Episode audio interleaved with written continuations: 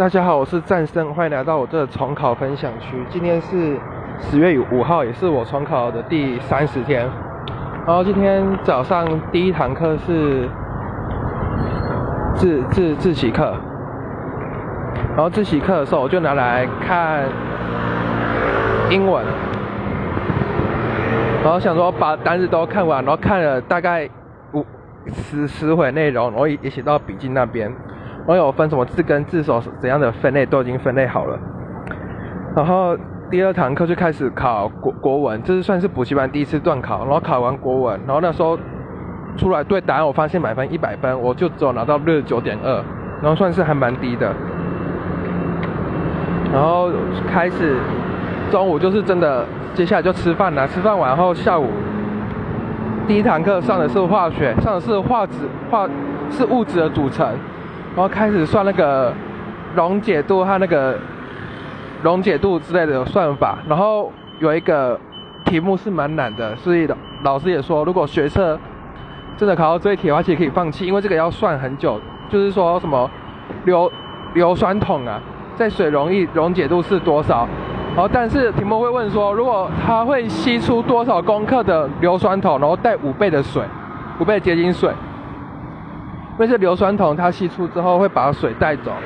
然后水带走以后，它又会减少什么硫酸铜的溶解度，然后这个算法还蛮复杂，如果你花太多时间算的话，可能就没有时间写别题。然后这个化学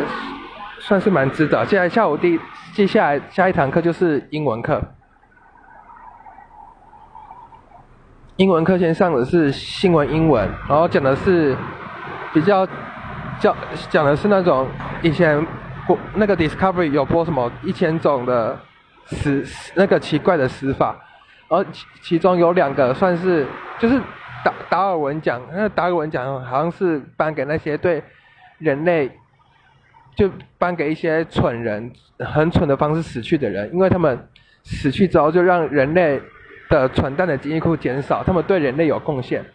然后颁奖的人哎那个受奖人他。是要很蠢、很蠢的死法，然后他又又没有后代，然后其中有一个令我印象蛮深刻，就是